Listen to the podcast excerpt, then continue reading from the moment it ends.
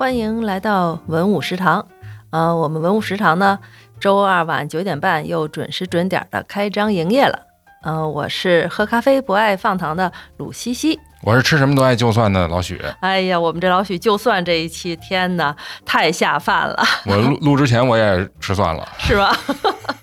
是吗我？的节目哎，竟然没有闻出来。啊嗯，行，那隐藏还不错。是哎，那我们这期正式节目开始，我们必须得聊一次上次我们这听众留言，因为我竟然在我们听众留言里啊，掌握了很多知识点。这也太意外了，嗯，要感谢一下我们的这个留言质量极高的黑化肥同学，哎，应该叫黑花肥黑花肥，嗯对，简直就是不不查点资料啊，就不敢回复对，这个真的，是，哎呀，太考验我们这主播的这个能力了。嗯，一个是说他不但是说，呃，他也会做老许说的那个鸡蛋拌蒜啊，而且还点睛之笔提到了要放最后滴几滴香油，对，而且他是不放盐，他放生抽，我觉得也行，也行也。行也行，嗯，是你是试过了吗？没有没有没有，我觉得可能也行，因为你看那个就是，嗯，呃，你看酒店里边，嗯你吃那个煎蛋的时候，嗯嗯它就是搁一点应该是薄盐的这个生抽，哦，对稍，微搁一点对对所以我觉得这个鸡蛋配这个生抽其实是可以的。嗯。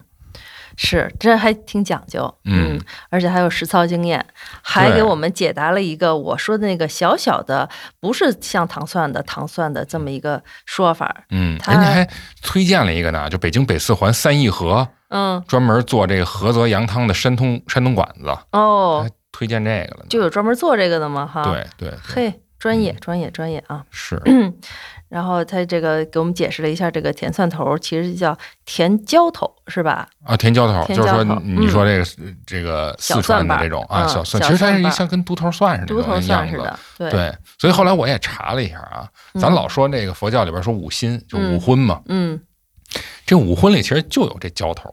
哎，啊是吗？对，但是它它在正就是它的正式的呃这个叫法应该叫蟹，一个草字头下边一个呃歹人的歹，再加一韭菜的韭，真复杂，挺复杂一字叫蟹，就是五荤里边的，嗯。五辛里边的。嗯。这五辛其实都是和大蒜有关系，嗯，因为它们都是含大蒜素的植物。嗯。啊。然后我查了一下，这个椒头其实完也不是说完全和蒜不不是一个东西啊，嗯，它们在植物学分类上啊，都是属于 所以必须查资料。就是植物学分类上，它都都属于叫石蒜科嗯啊。这石蒜科其实就是就是跟原来跟百合科是一块儿的，因为百合不也是就跟一蒜头似的，对，它这个长得就有点像百合头，对对对，后来就是单分出来叫石蒜科，哦，然后它们又都属于葱属，就是门纲目目属种嘛，嗯呃，那个这个这个木科属种，对。然后在这个下边的这个呃这个这个再往下细分才不一样呢哎呦，啊。明白了，明白了。对你看我们这个高质量的评论留言，就是有我们的高质量的查询回复，我们这老许的这个科学探索精神是哈。是是是，对，分享一些啥冷知识，是无用的冷知识。哎，有用有用，多有意思啊！嗯嗯，还要自必须再提一下我们这张浩洋同学啊，他嗯告诉我们王志和老师是安徽人，这我也很意外。王志和老师？王志和老师是安徽人。嗯呃，另外呢，他也告诉我们大蒜君的一个非常大的一个功效哈，还能放在花盆里长出新的蒜苗。哎呀，真是太有生活了！这事儿我也原来想过，你也干过是吗不是，我想过，想过吗就是？可以无穷无尽的去 割韭菜。哎，我是好像在哪个电视剧里有见过，嗯这个好像吃吃饭的时候在家里捡一头蒜苗，然后炒在饭里头。嗯，嗯疫情的时候就有人这么弄嘛，啊，对，就是他种蒜，然后嗯他其实就是为了吃上面的青蒜和蒜苗嘛。嗯啊，嘿，好，感谢我们的这个听众留言啊，嗯我们也期待我们更多的听众们给我们更多的跟美食方面的这个小知识的一个分享。对对对，相互交流嘛。嗯，所以我们这大蒜这节目啊，也确实有这么几期已经越聊越饿了。啊 那我们这一期啊，为了避免这件让主播很尴尬的事情，我们这次啊，我们先不聊吃的了，我们聊一下餐具得了，老徐，啊，对，是行吗？行啊，我们的筷子兄弟是吧？筷子兄弟。我们中国人吃饭，亚洲人吃饭少不了的筷子兄弟。对，嗯这实际上是一筷子文化圈儿，就东亚这些国家很很奇怪，就都用筷子。就都用筷子、嗯是吧？嗯嗯，那其实我聊到这筷说筷子这个事情啊，我就忽然想起了很多年前的一个经历，就那会儿因为缘由，我想不起来了，就是倡导大家都带筷子，有那么一阵儿，怎么也得七八年前了，就是说去饭馆吃饭嗯必须带筷子。带筷子，嗯。哦，我觉得那会儿好像和现在的呃这种就餐文化，就是各个餐厅的那个就是餐具普及的不太一样。那会儿好像呃一次性筷子比较多，不像现在的餐厅。现在餐厅你看一般呃都会有个收费，或者它是有消毒的。嗯，但那会儿呢，确实很多性一次性筷子很多，所以就倡导大家带筷子，是一个是基于环保，嗯另外一个基于就是卫生嘛，卫生？对。两下考虑。所以我还真有那么一阵子，真得照着十年前了，还真带过一阵子筷子，而且嗯那个乐此不疲的，嗯买各种能随身带的筷子，嗯，嗯，，对，那你说这得促进消费啊。是吗？因为我是觉得家里的筷子 一般都不适合带出来，对，太长，是，对，嗯不适合带。嗯，所以你带饭啊什么的，你带一个家里的筷子吧就不合适，就得单买对啊，啊，嗯组合一下，嘁哩咔嚓的。我我那会儿带过，我我现在现在也有卖的啊，就我是觉得最后我是锁定在某一种筷子上，是前面是金属头，呃，不是前面是木头，嗯后面是金属的，然后它是分两节儿，嗯从金属和木头那儿卡断，嗯。然后呢给它衔接上，这样呢它打开以后呢还很短，也就半拃高，半拃半拃高，这得看谁手多大，哎，手指头这么长吧，差不多。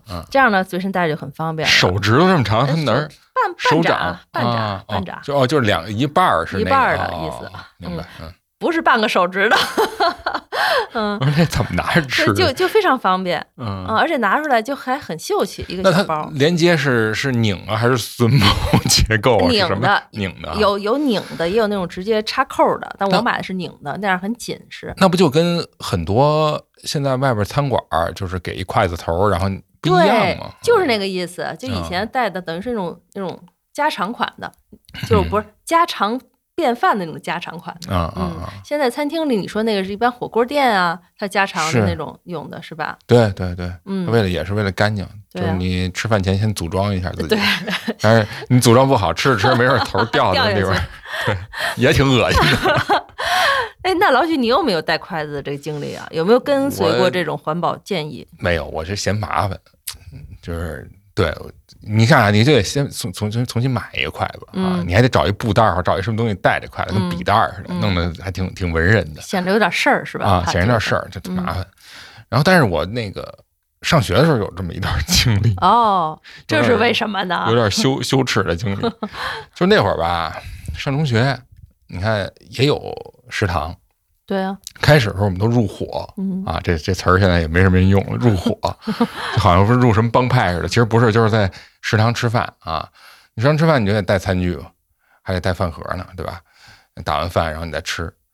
我就是入了一段伙以后，发发现这个，哎呀，也挺麻烦的，这还花钱，那还不如把这钱省下来，我买点方便面，买点什么，就是那个饼啊什么的，也能算一顿饭。那会儿特省，就为了为了节省点零花钱，买点别的东西。哦，然后但是呢，看着别人买的饭回来又馋，然后那会儿其实大家可能不太爱吃食堂的饭，我觉得嗯有时候我们那会儿同学就是俩人吃一一份儿，后来演变成我就吃他那一份儿，就是跟同学抢饭吃。吃百家饭，哎，我就就带一筷子或者就带一勺儿嗯，啊。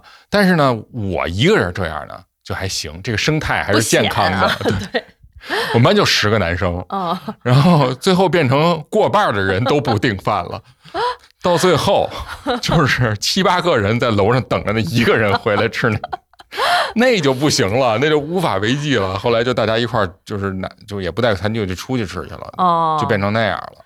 那你这哪儿带的是餐具啊？你这带的就是凶器呀、掠夺的凶器，对，就是要饭。属于这个。哎呦，这个太有意思了。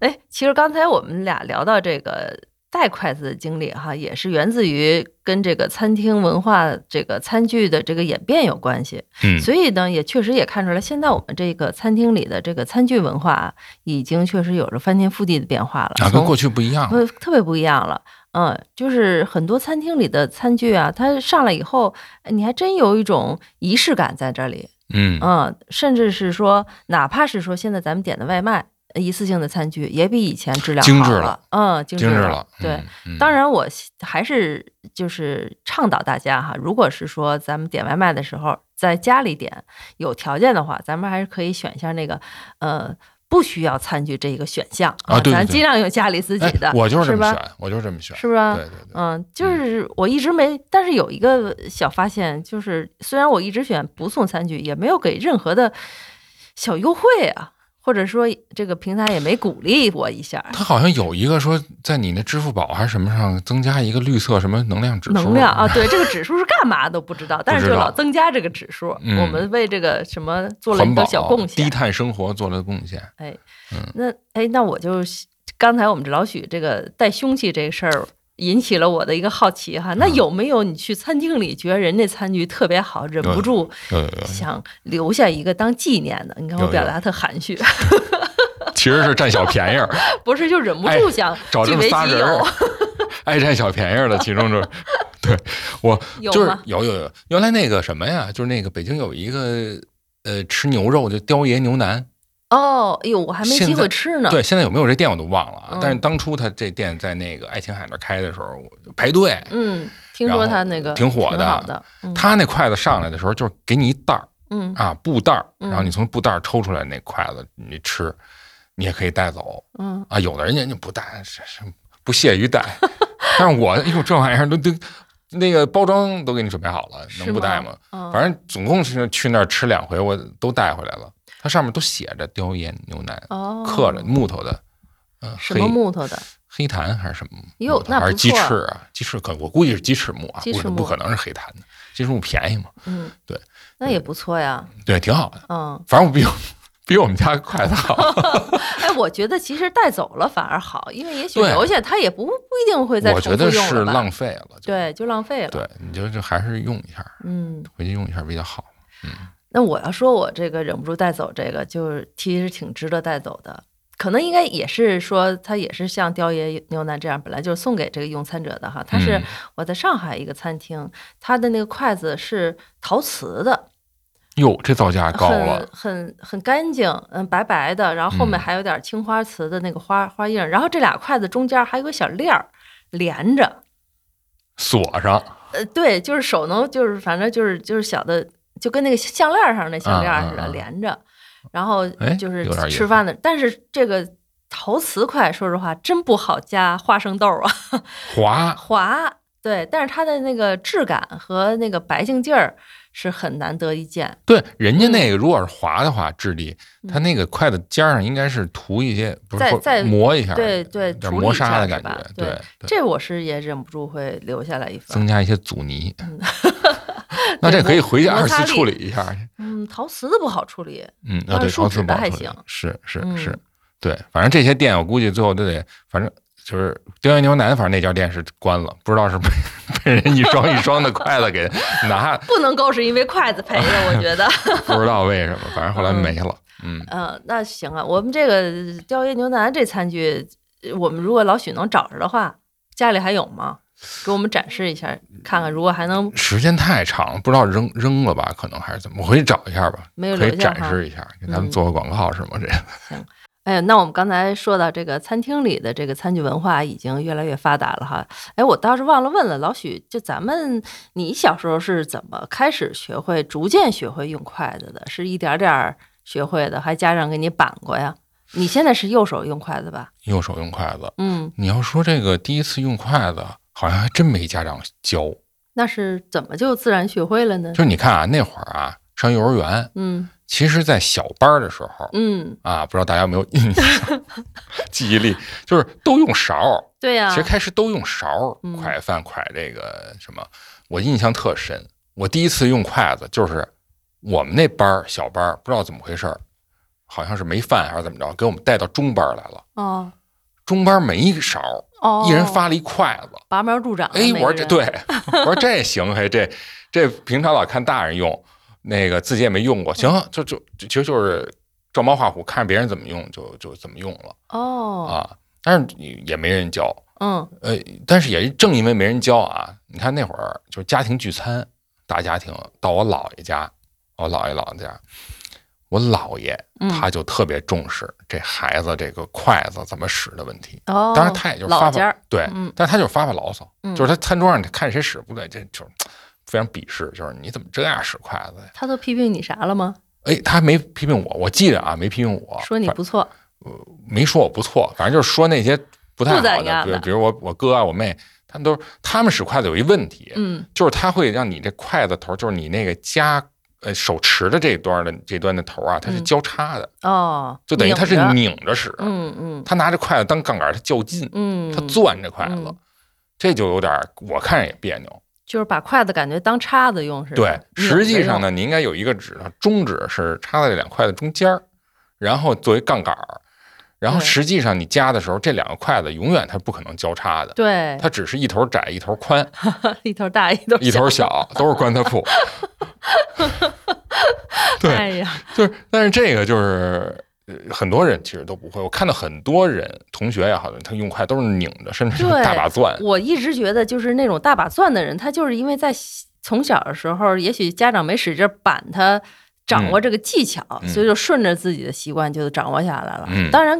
人家也不耽误吃饭哈，对但是咱们看着就特有意思，这奇怪就奇怪各有各的招儿对你看着他别扭，人家照样使，就不耽误吃，对，不耽误吃。他不像刀叉，你叉子要拿反，你怎么 你怎么怎么拿？都不行。对对，你这其实没没什么事儿，不耽误他吃对，甚至于有些人那个加的技巧还很高，啊，是吧？加一些花生米啊，加一些丝儿啊，都挺好。对，力道还大，对，不知道为什么。当然嗯能够掌握更好的、更优雅的用筷子方式是更好啊。反正我觉得我还行，我所以我就看老许用着也不错，是所以我就想，是不是他小时候也跟我一样被嗯 严格的控制过一段？对，反正我看见我姥爷训他们，没训我，我嗯印象中是没训我，哎，但是最近就是天赋秉异用筷子这块一下就掌握了这个用筷子的技巧。可能是吧，嗯爱吃可能是。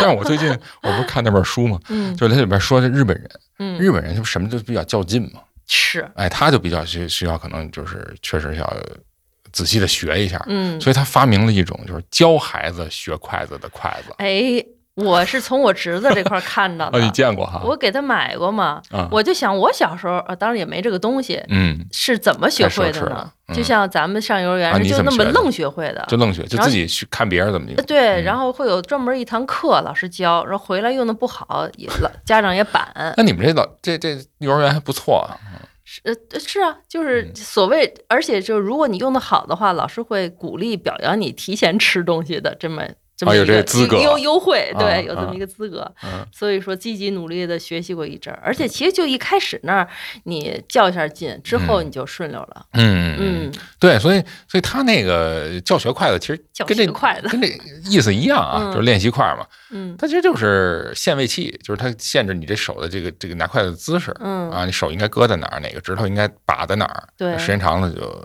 就会了。这是不是其实就锻炼你的肌肉记忆？你手已经习惯了那么板着了，之后就那么板着了。对对对，我觉得就是这这意思。对嗯，我第一次看到那个叫什么筷子教学器，就这玩意儿，让我啊想起了还曾经有那么一阵儿，呃，还卖过拿笔的一个教学器。哎，其实也你有没有印象？没没印象，但我觉得是一个一个道理嘛，对吧？一个道理。就是它握在笔头上，让你手这么拿着一个位置，对三个拇指卡在一个位置，这拿笔，我也觉得有的人特别幽。默。对，我觉得我这个，我妈老说我这个啊，就是对 我我妈老说我这就是也不对嗯啊，但我觉得我是对的。嗯，那有些人就像你是抠着，感觉对，抠着攥在里头攥在里头且拿不出来啊呢，这写跟长在写得还特手里似的。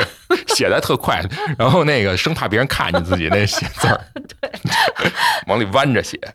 所以这两样东西，就是反正这个拿笔的那个，我第一次看见，觉得这嗯东西特别可笑。嗯，但是我第一眼看见可笑的时候，第二天我发现我妈给我买了一套，哦，就真有这么个东西就，真有那么，而且是一套，它从小从小号是一手套吗 不是从小号到大号，就不同的笔。啊，不同的类型，甚至用毛笔的、都有，嗯，买了一套。所以你看我这从小这手被驯化过，畸形了都，就是小脚儿。所以现在用这笔用什么，其实就真是还是那姿势，被肌肉记忆过了。哎嗯，你这时候我又插出一个啊，这嗯插插出可能有点远啊，但是我觉得这个嗯这个就说这姿势啊，用这什么东这工具的姿势，这个你看启功书法家哈，嗯他其实原来我看过他一特老的一教学视频啊，嗯他就说说其实不必非要说，比如咱们用毛笔说要垂直哎用运笔，对对，他说为什么要垂直用笔？他举举举了一特别明显的一个例子，就是说古代人他写东西他是拿着一个那书，他这样写，他这么写，他不是平着，就是嗯在咱们摊在纸上。摊在这个垂直这个这个这个桌子上这么写，他没桌子，嗯他就是拿着这个一个书或者一个简嗯啊，这这么写，所以他要垂直呃，立着写，哦，或者是四十五度，还是反正有一角度去写。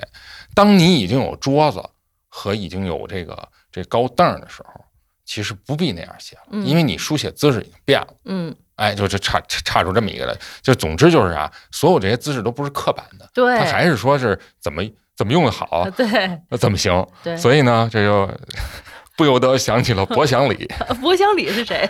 李伯祥，哦，李大白话，李大白话啊，那个李大白话有一个相声啊，嗯叫这个规矩论。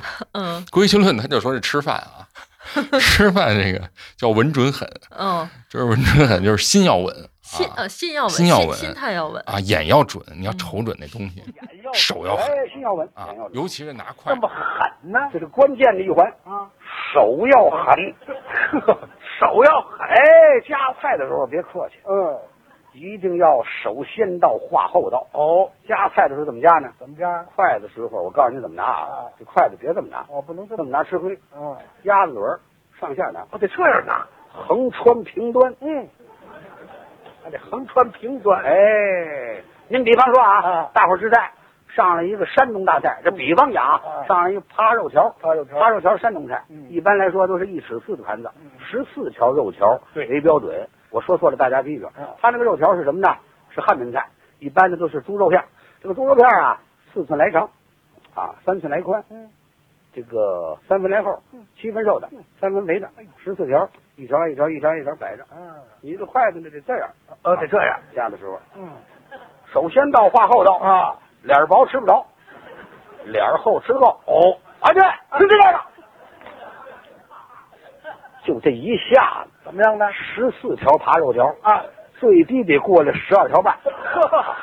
走你，当铲车似的，是吧？对，那 十四条 扒肉条，它至少你一筷子能那个铲走这个十二条半去十二条半，啊。他说的是，而且呢，你铲完以后你要立着拿着，哦立着拿掉也掉袖子里。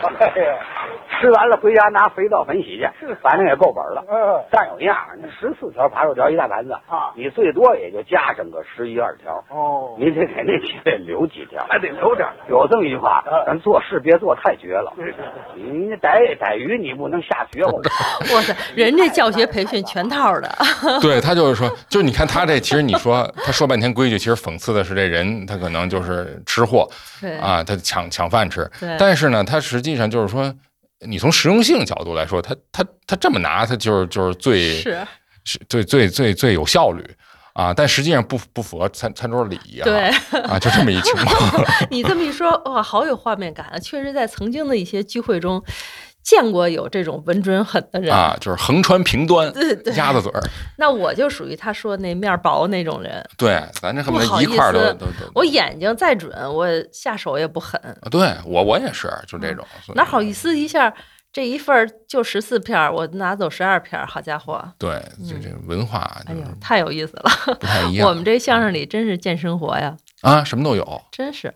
嗯、我们李伯祥老师，大家如果是有印象啊，这这脑子，我刚才老许形容的时候，我脑子里就是李伯祥老师这个姿势、这画面，甚至那个大褂儿那袖子啊，都开始往上撸的那个样子出来了。对对对，嗯，所以就不光是相声里哈，其实我们影视剧里，呃，也经常能看到我们这种呃家庭生活呀，包括日日用餐具啊这些细节。对我还是那个从韩剧里啊，经常看到这种呃大家对使用餐具的一些小生活、小细节。不是，我就觉得韩国人是不是特爱拍吃饭啊？哎呦，你这点说的，我也是这么觉得。就你看日剧，还有嗯咱们国家的国产剧，这都加一块儿啊，我觉得韩国人那个剧，韩剧里边儿就是吃饭的情节是最多的对，啊。嗯，而且他们演员在吃饭这件事情上真的是很认真的在吃。嗯而嗯，如果大家有注意过这个一些呃豆瓣上看一些韩剧的评论啊，尤其吃饭比较多的，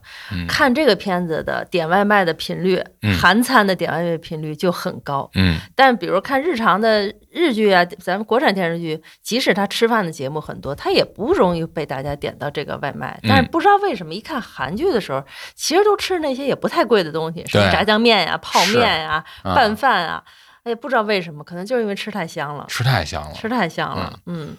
那我看的韩剧里，就是我经常会觉得，嗯，就体现这个小孩子啊，特别懂事，嗯呃，特别贴心的时候，他就会在大人还没上桌以前呢，他就会很好的就把每个人的餐具就都摆好了，哦。嗯，就是而且其其实摆的也都是就是一个勺儿一嗯筷子，嗯。嗯，但是就是让我会觉得，嗯，这个细节里和咱们这边儿的中国人的这个生活，它的差别就是，好像通过摆筷子的这么一个细节或者这么一个动作，能够体现出孩子是很早熟的这么一个状态。就。有仪式感。他这这不光是仪式感，你就比如说咱们这块儿演小孩子懂事儿，很少去演他吃饭前会把餐具摆好了，但是日常生活里会有这种，日常也有。日，常生活里就是它也体现在就是过年过节，对，体现过年过一一大屋子人，他说：“哎，那谁家小孩儿是吧？嗯，那那个去去去摆一下筷子，拿筷子摆筷子去。对，他是会会会会说这是一活儿，对，这是一活儿，但是在那个韩剧里，可能是因为我是老是觉得，因为他们这桌子都不大，好像都都会是在一个固定的圆桌上抠搜的都啊，对，抠搜的。现在把餐具啊、碗啊、锅都摆好了，放在这桌上，然后整个端到这个炕头上吃饭啊，这么一端的这么个流程，你这一说炕头又改象牙山了，感觉。这叫这叫不叫炕头，反正是他们有时候是他们是有那种矮矮桌坐着吃嘛，嗯是吧？他们喜欢把这桌摆满了以后，整个一桌子搬过去，对对哎对对对摆好了，小餐桌，对，嗯。然后还有一些呃，哪怕是团建，大家出去吃饭的时候，也会有，肯定是有晚辈嗯，把这个餐具从那个旁边餐具盒里一点点拿出来，给大家摆好，是。就好像通过这么一个摆餐具啊，能体现出一点儿呃。这这叫什么上下级的关系啊，啊尊卑的感觉啊还有时候家庭的温暖的感觉，对，一种秩序感，对吧然后一？种仪式感，嗯，对，确实是有，嗯，然后我确实也觉得这韩餐里的这个瘪长条的筷子啊，忒难用了，确实是太难用了。就金属筷子哈，对，金属筷子，它哪怕是方的、圆的都还好一些，但是那扁头的实在是真不行。但我我我一度还挺喜欢那种筷子的，啊因为觉得好像特干净。啊，就显着特干，啊其实其实也是干净啊，因为它不容易是吧？残留很多东西啊，细菌什么的。但是真用起来，是吧？它我因为我吃饭快，嗯，容易咬着，就是就原来家里买过那日式筷子，不是尖尖嘛，那嗯那个那筷子头就咬断了好几个，咬咬嘎嘣儿，我的天，但不是快成这木质的啊是那个成这样粘，就是那个塑料的那种啊嗯，，都能咬断了。咬断好几根儿呢。我们家那全都咬断了，就没有一个整的了。现在 我配不上一对儿你你在家吃也抢着吃的劲头啊啊。啊！哦，那你家的餐具挺全乎。你有没有发现，就是日式的、韩式的、中式的这筷子长短其实不太一样。中国用的那筷子就相对长一些，日本筷子特短，对。抠缩儿的，对，日本那特别短，是不是跟他们的吃饭的习惯有关系哈？这个还真是查了，因为咱、咱咱那什么嘛，嗯。要准备这期，嗯。但是确实也喜欢这类的书啊，我就嗯。看了一本、一本书，里边说到这这一点了，就是讲到筷子文化啊，嗯。他就说其实和这个呃咱们的用餐方式有关系。嗯。首先，那个早期中国其实那筷子呀都挺短的，嗯，而且呢它都是平放，平放。就是它是横在中间儿，哦，横在桌子上，因为在早期的时候，比如唐朝、宋朝的时候，这筷子不是主力餐具，哎。它是逐渐变成主力餐具的。那那会儿主力餐具还是手吗？还是手，最早是手，春秋以前都是手，手。还是勺。哦，勺。啊嗯。筷子是干什么？就是夹那些，比如夹茶点，你用茶的时候，喝茶的时候夹茶点要用，因为它成块儿。嗯，还有吃炒菜了嗯要用这个。嗯另外到元朝的时候，火锅出现了嘛？不是不是，传说是忽必烈忽必烈出发明的这个火锅，出现火锅了，你就需要长筷子。哦，然后需要这这咱就这长这就比日式筷子要长了。然后它因为火锅烫啊，你从里边涮，从里边涮，嗯，热锅里拿出来的时候就得需要长的，而且直接导致了这筷子呀，它变从横放变成了竖放、垂直放。哦，又不不够摆的，不够摆的了，因为嗯放一长长的也不好看，嗯，就变成了就是往往往前探着这么这么放。哦，然后日本呢，就一直因为它没有火锅，它寿喜锅它也是煮，所以它就一直是这种短筷子就维持住了，而且这个放置方式也变成了平放。你包括那餐盒，你看它那筷子就是平放在那，一侧，当然也也是因为宽的那头它能放得下啊，嗯，它基本上就是平放，对。就有这么哎，一个差别。你这么一说，是哈，嗯他们那头的即使煮什么东西，那锅儿也不如咱们这边的架势那么大。对咱们这儿那铜锅一支棱起来，不长点儿还真夹不着。对，你是现煮现吃嘛而且它比较大都，对嗯所以必须用长筷子，嗯而且它是你是合餐制，嗯人家分餐制没必要用那么长的，嗯，他不用那不够我站起来够，我 对，所以这一系列的用餐方式的不同，就导致了这个餐具摆放规矩的不同。对。嗯，而且我也看，就是咱们中式餐具这筷子哈，因为是一头方一头圆，也有点这个天圆地方的这么一哎个中式、寓意啊呃东方的一个寓意，所以那头一定要有一个圆头的感觉。但是日式那已经没有那个圆的感觉，已经非常锥形了。它就是非常那个，咱们这就算是你你拿的这头和嗯筷子、筷子尖儿啊，它其实它的粗细差不太多，嗯，但日本那个它就是差别很大。差别很大。对，但人家那也是仿古，也也是对。其实它那种筷子是中国隋唐时期流行的，嗯，哎那会儿的筷子都是这种前面尖，后边粗，那会儿主要吃什么呀？而而就加这些东西，其实是有钱人才用得上。哦，他他他有这种比较细致的这种，比如炒菜啊啊也是，啊是怎么样的这些嗯东西，比较细致。然后呢，而且它中间可能还有个鼓出一块来，会有鼓肚为啥呢。？嗯、可能是为了加的时候可能更着力点可能更多一点，把握是吧？对对对。但是嗯因为唐末不是呃战乱嘛，嗯战乱了很长时间，五代十国才到宋朝。在宋以后，这突然就消失了，没有了。然后，但是日本因为跟那个中国就一度东这个关系就断了嘛，嗯所以那个也没有遣唐使了嗯，所以他们其实一直就把唐朝、唐宋的这个呃不是呃隋宋隋唐的这个习惯就一直沿袭下来了。哦，咱们这边就一直在变，一直在变，包括长短开始变长，对他们就就是仿古了。就固定在这个阶段了，就一直这样了。所以这些都其实都是看那本书知道的。哎呀，那那本书还有还还还很很有意思，因为他讲了一下，你比如说咱们筷子，筷子怎么，就是其实早期的时候人都像你说的用手，其实早期都用手，嗯到孔子那会儿其实还主要是用手对，啊嗯。但是呢，为什么就是包括用勺啊？虽然中国一直就是很早，就是五千多年前、七千多年前就出现筷子了，嗯就考古上就出现筷子，但是一直其实也没普及。就是为什么普及？这其实也是一挺挺长的历史。挺有意思的？对，这就是为什么，嗯，就是西方用叉子，哎，对咱们，用筷子。对呀，多费多费脑子用筷子，怎么琢磨出来的这件事儿？这这，你说，其实筷子这种东西跟嗯叉子其实是有同理的。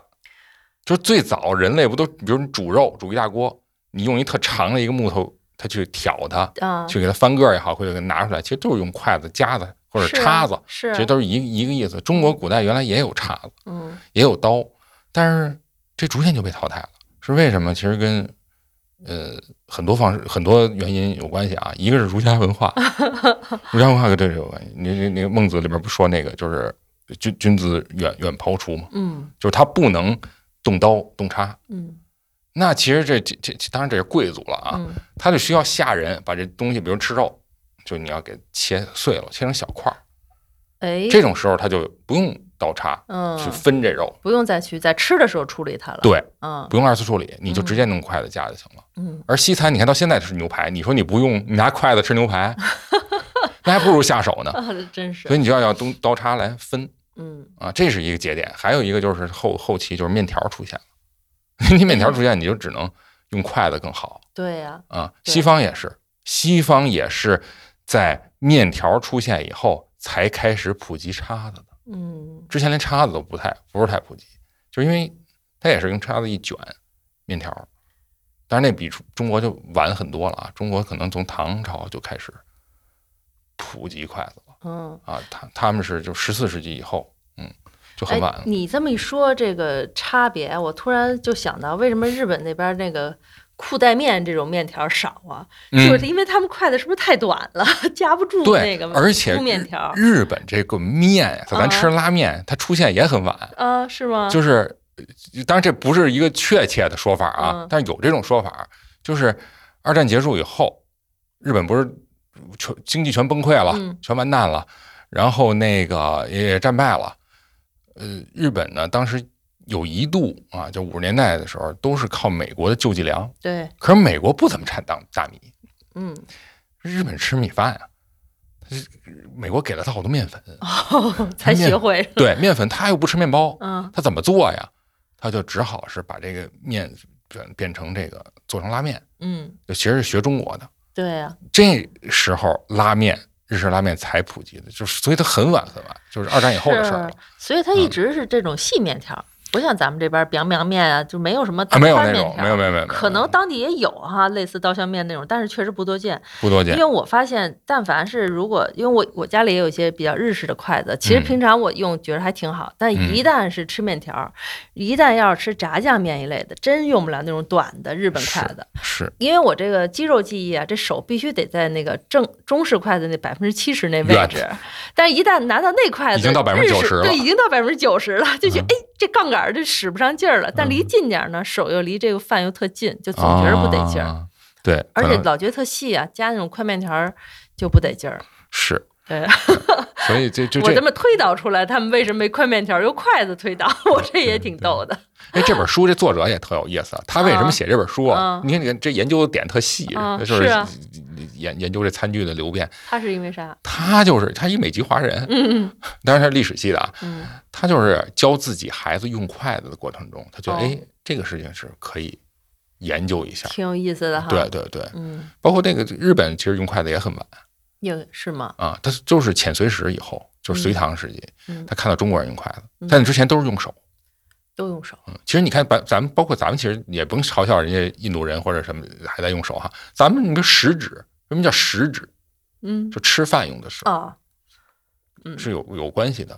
它就是用用用手，最早用手，然后开始用勺和筷子。哦，这样的对，这这这还挺有意思，可以推荐给回头推荐给大家这本书啊，很很有意思。嗯好啊。嗯，那虽然它这个日本这用筷子的历史比较晚，但是他们的这个筷子餐具的文化还挺丰富的哈，对，它保留了很多多细节用法、礼仪上都和中国古代是一样的。啊，还有那些用餐的形式感，那些乱七八糟的小玩意儿啊，哎呀，这个丰富啊！啊，这个最近我们这老许啊，也是那个旅日归来，旅日归来，感受了一下筷子对，文化感。受了一下筷子文化，哎呀，啊真的是太丰富了。我虽然只去他去之前我就知道很丰富，但是通过他拍的这些照片啊，我都简直看挑花了眼了。嗯，我也没想到，你也没想到，就对嗯它筷子本身，你看它能做出什么花活来，其实也就是加一些同样的花纹啊，嗯包括一些设计，但是你你不用看不出来，其实实际上。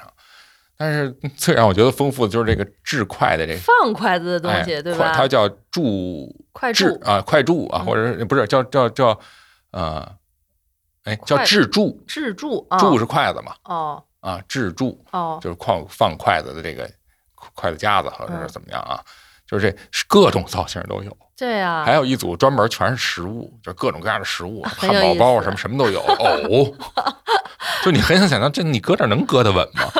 而且材质也很多哈。材质也很多，嗯有有这个就是类似玻璃那种材质的，透明的也有。哦啊，，但是那看着有点 low 啊，为啥呀？就是感觉像果冻，是吧？对对对对，更多的是陶陶瓷的，嗯。还有木质，很简单简约的，像一个桥或者像一个那个他们那个日本的鸟居的那个横杆儿似的那种，嗯，或者是金属的。对我个人是特别喜欢金属的，啊，比较沉。对啊，它能待得住。啊，有点像金堂木。我甚至觉着放毛笔也行，有些。哎，其实是哈，是吧？嗯一个意思。嗯，嗯，对，咱们叫快架子，我突然想起来，这叫快架子对对对对对，稍微好听点也叫，也顶多叫快柱。啊，快柱啊，嗯。快柱，对，嗯，但是这个这种产品细节确实不如这个日本这边更丰富，就是它甚至于很单调对日本这很抠抠这些细节啊，抠这些细节。啊，对，嗯所以，哎，但是我在那个看深夜食堂的时候，哈，我有一点觉得挺有意思的，正好想问问老许，因为嗯在我理解，日本这么资源不是很丰富的那么一国家，他们为什么还在用一次性筷子呢？你看，就是我在深夜食堂里，他们这个进来的餐客呃食食客都是专门有这么一个地儿取的是一次性筷子，嗯，还不是说那种餐厅就是食堂里供应的那种自己的那个这消毒的呀什么的那种。我还真问过，因为现在你去日本的便利店，七幺幺、全家什么的，啊还是一次性筷子，包括咱们这边不也是吗？呃，对，咱们这边就是他已经去便利店，我可以理解，但他都是已经是在餐厅里啊，对，餐厅里也有的也有，啊有的有的也是这个。啊，他这个就是最早，你看都都知道嘛，嗯就是他不用自己的森林啊树木，他用的是中国的速生林。对呀啊，但其实啊中国其实也不是都是那个经济作物的这种林，嗯就是速生林啊嗯做的筷子，它也不是很结实那种木头，它只能做筷子。然后那个就是，但是有一种呢，它现在其实用的不不是那种木的筷子，哎，它主要是？竹竹筷子，哦，竹筷，竹筷子也占很很大一块儿，嗯，竹子就好一些，好一些啊嗯因为日本的日本到处都是竹子，嗯，就我 你是老踩着吗？因为我去到那个 京都嘛，京都有一嗯块那个就是龙山寺呃那个那个天龙寺边儿上，它有一大片竹林，嗯就说那个《卧虎藏龙》那个竹竹林那戏，有一部分是在这儿啊，有一部分是在中国四川就重庆那块拍拍的那有嗯那儿有百里竹海什么的嗯，还有一部分啊是在在他在京都拍的哦，啊，他那个竹林也很很密很多，所以嗯而且竹子长得快是，啊，所以他就能还是能用本国的这竹子来做。嗯嗯，手工的筷子，所以它我具体为什么要用，咱也不知道了。反正就是它餐餐厅里确实也有，是吧那你这次就餐的时候，是不是在这种很多餐厅也是还是用一次不？不是很多，有一个有一个记得很清楚，就是一个吃咖喱饭的，嗯，就他他他就是用的是那个咖喱饭一次一次性的，对，嗯嗯，因为我现在已经觉得去外面餐厅里都很少有一次性的，除非是可能是成都小吃啊，类似那种，我也最近也少去了哈。嗯现在真的已经很少见到那种提供一次性筷子了，除了外卖我看到的啊，它嗯更多的是它给你两种选择啊。啊。首先，你看，我不知道这是不是算一个规律规律啊？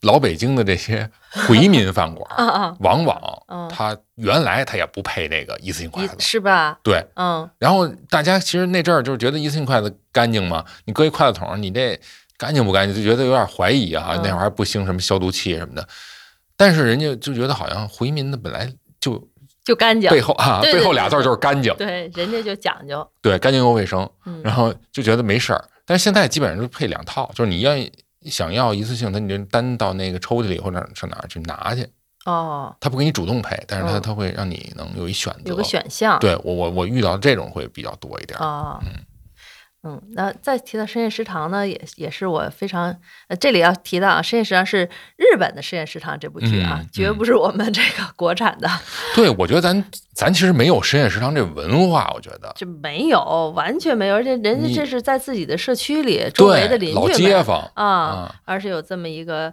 呃，是吧？大家聚餐的晚上的这么一个，而且你能跟老板老板聊天儿，这种是吧？啊。甚至他能给你是吧？数了你两句这种的，我觉得咱中国没没没有这种氛围，对，对，呃，还还有我从他这个深夜食堂里看到，他们还是保留那个，就是把这筷子横在摆在，对啊，就他就横着摆着嘛，哎对，然后很多人吃饭之前都会把这放在食指和大拇指之间，哎，哎，拍一下，嗯，嗯。开动了，对。有一些那种感觉。对我开动了，这哪怕像一，哪怕用一次性筷子，也有这么一个感觉，显得还挺有这个对食物的一个尊敬感觉的。对对对，其实这其实就刚才说嘛，就是也是中国的。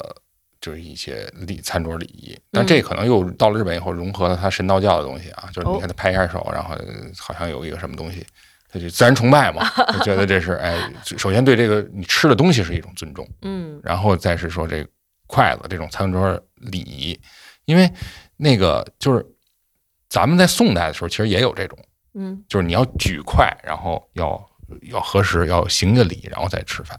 啊，不用当然是这种规矩点儿的这种，不用站起来，不用站起来，哦 不用磕头。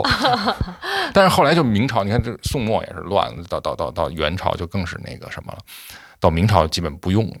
但是有这么一故事啊，就是确实有这个故事，就是朱元璋在和一个普通的儒生，当然可能是要要提拔的一个年轻官员啊哎，呦，嗯在吃饭的时候，这个儒生他是其实是行了一个叫吃快行礼，就是他先哦行礼，然后再吃。嗯但是朱元璋不懂，嗯，他觉得你这个干嘛？什么意思？与与我们这礼制不符，你还有点就是挤兑我的意思。结果就让这个儒生就贬他去守城了。哦，啊，所以就就基本上那会儿就等于算是一个几乎要失传的礼节了。哦但是日本人就是把这个给给延续下来，当然融合了他们的很多这种这种当地的一些信仰了。嗯但是日本人其实也也是也是那本书里啊说的啊，他介绍特别详细，很有意思，我觉得特别推荐大家看看啊。他就说，其实日本人是特讲究这个筷子，一个是他能送礼，嗯啊，你比如说孩子出生啊，呃，或者是结婚啊，都可以，因为成双成对儿嘛。咱们这边其实也有这个意思，但他可能就更多。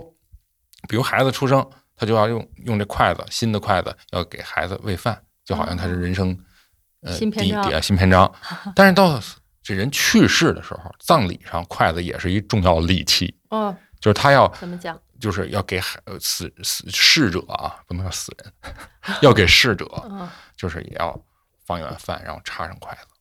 让他哦就是用最后一碗饭来来送别他，所以他也他和这边咱们这边一样的是，不能把筷子，就是你吃饭的时候不能把筷子插在饭上，嗯因为那是给礼给这个这个逝者嗯，呃故去的人的一种礼节。送人走吃的，对对对所以他们有一个所谓谚语，就是人生始于筷子，终于筷子。哦，这背后还有一个原因，是因为这个筷子他们叫箸嘛，嗯还是用中国古古代那种说法，它这个发音和日本的那个说这个日语里边说桥是很接近的，嗯所以他认为就是就是那个呃就是筷子叫叫箸渡，就是它这是人生死之间的一个渡口，一个、哦一个桥梁的作用，摆渡的感觉，摆渡的感觉，所以他就跟这个哎呦，神秘文化有关了。哎呦，啊，深了嘿深了，深了 啊！把这种日用文化提升到这么一个呃，对，就很有这个仪式感和这种崇拜的这种这种这种东西里。真是，嗯，嗯，那你这么一说，这个就餐文化显这显着这个韩国人吃饭起来可真是有点百忙，一会儿用筷子，一会儿用勺，一会儿用勺，又用筷子，而嗯而且他们就是吃饭前必须得喝口汤，喝汤必须得用勺，勺放还得把勺放下来再用筷子，哎，对对对，这个这是 你看啊，是不是百忙？百是百忙啊，但是我觉得他们用勺蒯饭就觉得挺还是香，还是香。然后那个这也是中国古代的嗯礼仪。嗯我觉得不看这书他也不知道，《礼记》里边有叫叫什么呀？叫耕之有菜者用家，无菜者不用家。啊，就是你吃菜就没菜你就只比如你那会儿穷人，你有口这个主食就不错了。你就要吃 米那那会儿吃米饭呀？，就是吃米饭吃粥喝粥，或者你有馒头，你根本就不能用筷子，没有用筷子的地方就用勺蒯没菜，反正啊，没菜能吃上菜能吃上肉，这是这是有钱人了，或者有生有经济地位，所以你筷子只是夹菜的时候。嗯你吃饭就是要用勺，这两个就不能那什么的，不能同时用的。所以朱熹在那个就是哪本书里，他也是教孩子那种礼仪的，就是开蒙的那种书里边，他里边说的叫举食，就是食，就是那个呃勺啊，嗯匙举匙必置箸，就是必把这个筷子啊置在这个桌子上。桌子上啊，这个举箸呢必置匙，就这两个不能同时一手拿筷子，一手 一手拿他必须得忙叨忙叨着，就是拿这个不能拿那个，拿拿那个不能拿这个。明白了，食以，就吃完以后，则置这个持箸于案。而且他，你看他说是持箸，他不能说箸持，住持说明什么？说明就是他这个前后顺序，就说明是勺的作用啊。嗯勺在这个餐桌上重重重重要重要性比筷子要要要要要要那多重的。对啊对对使对对场景会多一些。所以这东西并不是韩国人的那个创举吧，就是还是中国古代的一些规矩，只不过是它延续下来了，咱们就就忘了老祖宗这个这些规矩。对，嗯，而且就是呃，也没他们那么忙叨。但是我觉得我是左右开弓更忙的。我经常，比如吃盖饭的时候，我就一般一一手拿勺，我一手拿筷子。对你刚才说着，我就在想什么时候会一直用？呃，对，只要只有是一份饭都在一起的时候，对啊，就吃饭的方式变了嘛，过去没有这东西。对，嗯或者拌个沙拉的时候才会这样。哎，对对对对对，拌你那个鸡蛋蒜的时候 可以这样，好像也不必。拌的时候。啊，拌的时候可以。对，可以。对。哎呦，我们这哎还好，这次我们这个节目聊到这个点儿了，才稍微有一点正经吃的，一直还都是餐具，还行，还行这还行。次不没有聊的特别饿哈，啊，讲的都是知识。讲的都是小的知识点。啊，嗯，那其实刚才我们也说了，这个筷子虽小啊，它体现了很多的我们的饮食文化，而且，嗯，我记得有句话说啊，就是中国人比才管这筷子叫一双筷子，嗯有时候外国人来这儿虽然用筷子了，但是他不会说是一双，他会说拿两个，他就是因为他是 他把这当成单一的对，他会当成单一的。但我们这块儿其实一直为什么说有筷子兄弟不离不弃呢？对他成我们永双成对儿远是把它当做成双成对儿来出现的，所以它既是我们的饮食文化，也是一种吉祥的寓意。对，你看你说那还锁上吧两个，哎，对，为什么说要锁上？就是因为它是要不离不弃的，对，呃，和谐统一它。只有成双成对儿，它才能发挥作用。对。哎，对，对，而且小小的规矩也体现在这个和谐统一上。而如果家里教育的再细一点呢，如果一头圆一头方的这种用也是不行的，一头圆一头方是怎么？就是颠倒着用，哦就这个头儿和那个那个尾放在一起了。我发现有些孩男孩子吃着急了呀，他不太注意这些。我我 就你是不是也有这样？为什么我要用日式筷？就是因为它明显，明显我经常吃一半，哎，这怎么不不太对？就吃到半截儿才发现，是吗？对对对，我就发现很多就是外卖的，筷子，它确实不太明显，它真是反着用。嗯，但是像我看着就是有点别扭，嗯，嗯，所以我们尽量用筷子的时候哈，还是能和谐统一的，呃，不离不弃的，一头大一头小的用。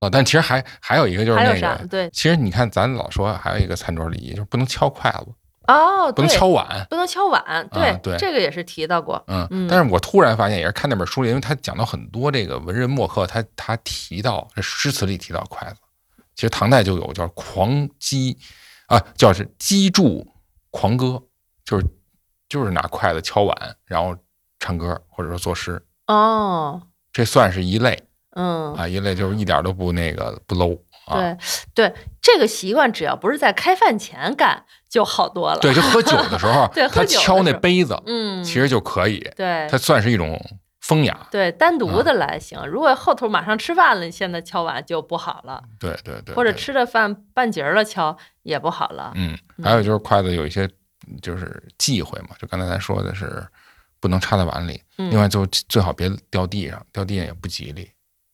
对我以前老看见别人筷子掉地上了，好像怎么着，先在哪儿拍三下，还是怎么着？对，过去讲就是说，比如尤其还是文人，就这种事儿事儿多呀，事儿事儿的，就是他觉得筷子落地就落榜，就觉得就是哦对他科举、对他仕途都不太好嘛，嗯，就就有那有什么那个挽救的及时能挽救的小办法就？别超过三秒，别超过三秒那捡起来要弹得远怎么办呢？瞎瞎说的，不知道怎么破解这事儿。我记得好像是拍桌子边上几下，好像有一个什么环节，哦，就反正他不太都那个，确定啊。我这哎都是当都是。心心理安慰，心理安慰。对，好，那我啊们这个筷子兄弟不离不弃呢，除了是说一双筷子啊，我们和谐的用，也是希望我们听众朋友呢能够经常的和家人团聚，一起着用着筷子，对一起用餐。没错。但是最好啊，咱准备一公筷儿啊，哎公筷儿给别人夹菜，这样卫生，干净又卫生还啊。真是，哎，那我们最后呢，除了说倡导大家使用公筷，然后点外卖的时候尽量不要一次性餐具，嗯是吧？然后多回家看看，自己多带个筷子。啊自己带筷子，多和父母、家人、朋友一起吃饭。嗯好，OK，那我们今天的文武食堂呢，到这个点儿呢，也就该暂时休息，准备夜宵去了。嗯，嗯，我是鲁西西，我是老许，哎，我们下次节目再见。拜拜。うん。